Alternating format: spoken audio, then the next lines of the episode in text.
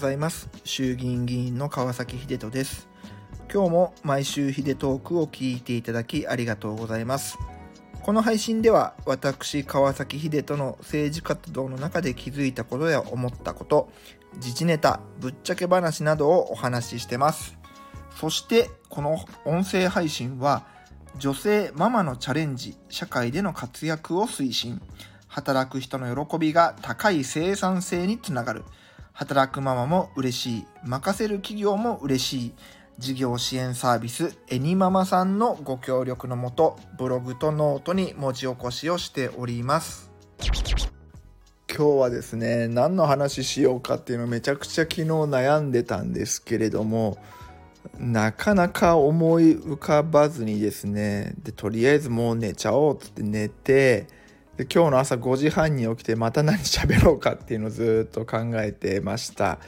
あの僕携帯 iPhone にラジオネタっていうのでこうネタをいろいろ書いてるんですけどなんかね今日の気分というか昨日の気分というかねしっくりこなかったんですよね。なんでちょっとそこにあるネタじゃなくてなんか違うの思い浮かばねえかなと思ってずっと過ごしてたんですけど全然思い浮かばなかったです。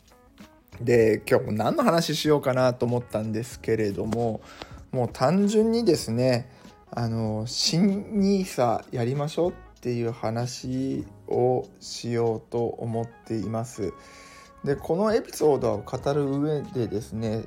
ちょっと皆様に共有をしときたい内容があるんです。でこれインスタでもちょっと書いたんですけども実は先日20年ぶりくらいに大学の友達に会ってあのダンスサークルで一緒にダンスやってた仲間なんですけれども、うん、彼に会って久々に飲みました。で、ま、20年間くらい会ってなかったんで何やってるのかも全然分かんなくてでそれで、ま、この20年間何やってたのっていう話を聞いたらですね最初新卒で会社に入ったんですけれどもなんか肌が合わなくて1年で辞めちゃって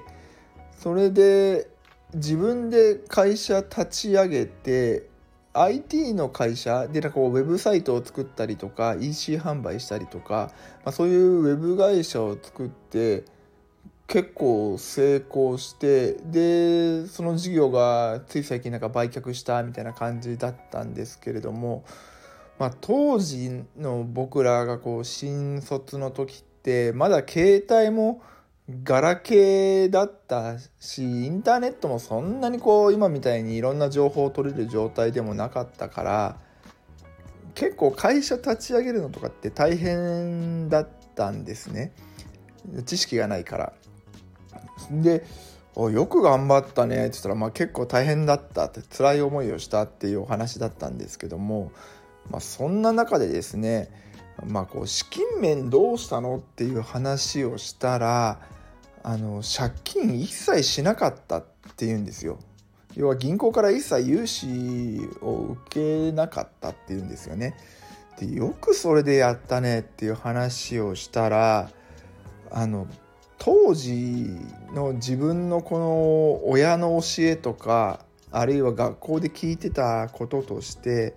こう借金はするなみたいな借金は悪だっていうような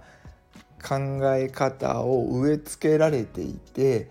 なのでお金は借りずに自力でもう貧しいところからやってったんだっていうお話だったんです。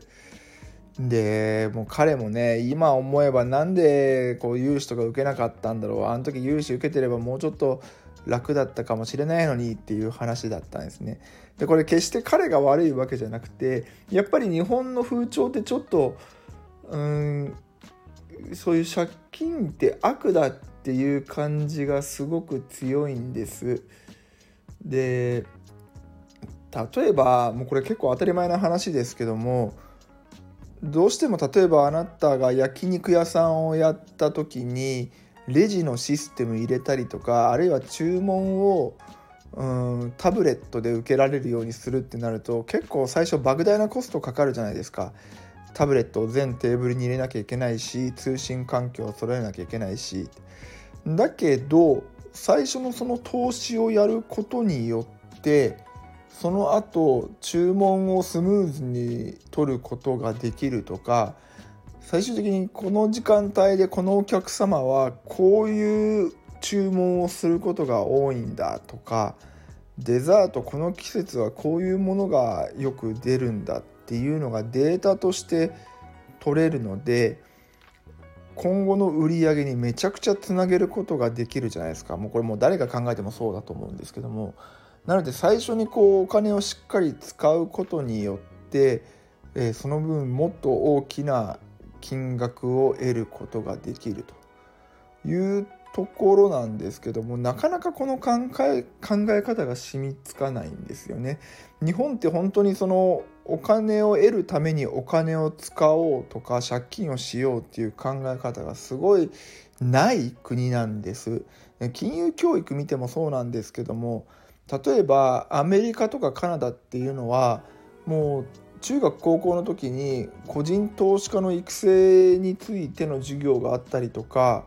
クレジットカードの授業があったりとかあるいは住宅ローンの授業があったりとかするんですね。で他にフィンランドとかでも結構そういう金融の教育っていうのがあったりします。で日本ってそれがあるかっていうと全くないんですよね。でよくほらアベノミクス失敗じゃねえかっていうような声があったりするんですけどもあれはもう本当に一定の成果は出ているんですけれども一番こう成果を得た人たちって誰かっていうと実は投資家の方たちなんですよね。あんだけ株価上がったから。株価ガーンって上がるってことは投資家もしっかりとあの儲けたっていうことなんですけどもこの投資家っていうのは、えー、投資をするわけだから最初自分の懐からお金が出ていきますと。出てってますと。なんだけれどもこういう経済効果、えー、政策をやることによってその投資家たちは自分たちが掘り込んだ金額以上のリターンがちゃんと出てきてるんですよ。にもかかわらずですね冒頭言ったように日本ってお金を使うことに慣れていないもんだから儲けたのはこう一部の投資家たちで後の人たちは大体もう貯金に回してたから全然金増えませんでしたっていう感じなんですよね。でそうやってあ日本って全然投資してねえじゃんっていうことになったもんだから岸田内閣としてはこの投資だったり金融政策っていうのに金融教育っていうのに力入れようぜっていうことになったと。そういうことなんですね。これ順番逆だったらよかったのにね。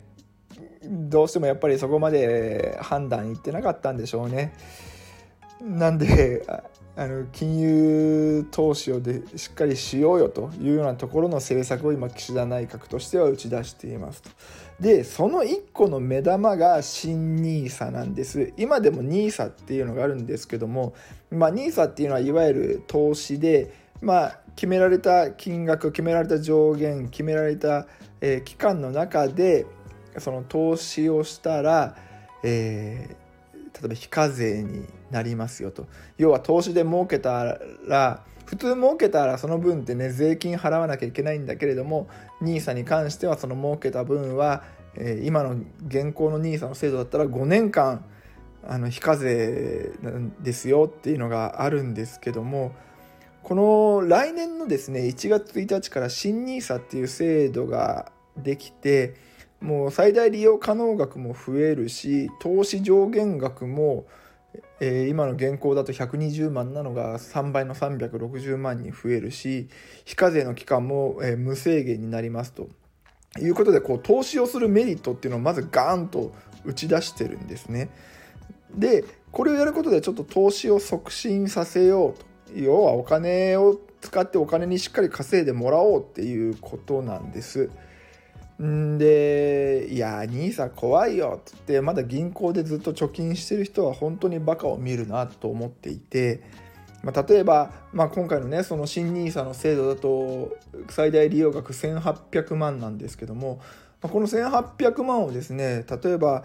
銀行にずっと預金していてもですね今の年間の金利は0.001%とかなので。例えば30年間ずっとこの1800万貯金していてもですねその、えー、利益金利による利益っていうのは2693円しか得られませんと30年間お金をずっと銀行に預けていても2693円しか増えないって感じなんですよね。でところが例えば新 NISA をやるとまあ年利をがねやっぱり運用でやっていくと大体5%くらいでよく計算されるんですけども要は5%の運用益があるとすると1800万預けていると30年後には4161万円になるわけですよ。そうすると運用益っていうのは2361万円。もう10倍以上10倍どころじゃないよね。もう何倍だ？26 2693円から2361万円ですからねもうめちゃめちゃこれ差があるわけですよ。でそうは言っても投資の知識って僕らその何の銘柄を買えばいいかとかってないわけじゃないですか。だけど NISA っていうのはちゃんとこう国が認めた、えー、この投資の商品やっぱりその証券会社がちゃんと、えー、選んだもので国もうんそれって安心ですよっていうようなものをですね、えー、こう出していくので、まあ、もちろんあの損をしないかっていうとそんなこと100%言い切れないですけれどもやっぱり